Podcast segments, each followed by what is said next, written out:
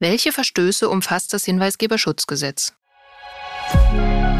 Aktuelle Infos aus dem Bundverlag von Emgard Schmalix und Franziska Kowalski. Das Hinweisgeberschutzgesetz gibt klar vor, welche Verstöße Hinweisgebende melden können.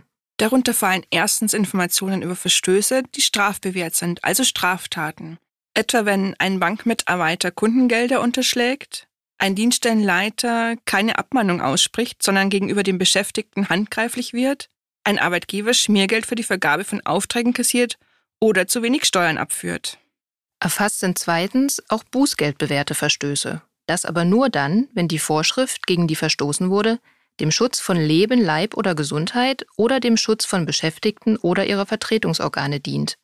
Beispiele sind hier Verstöße gegen Vorschriften aus dem Bereich des Arbeits- und Gesundheitsschutzes, wenn der Arbeitgeber Fluchtwege nicht kennzeichnet oder wenn in einem Betrieb, der gefährliche Stoffe verarbeitet, Sicherheitsmängel festgestellt worden sind, die der Arbeitgeber bewusst ignoriert.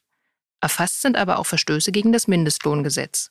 Dann geht es drittens auch noch um sonstige Verstöße gegen Rechtsvorschriften worunter etwa Verstöße gegen Vorschriften zur Bekämpfung von Geldwäsche, zur Lebensmittelsicherheit, dem Umweltschutz, IT-Sicherheit und Datenschutz fallen.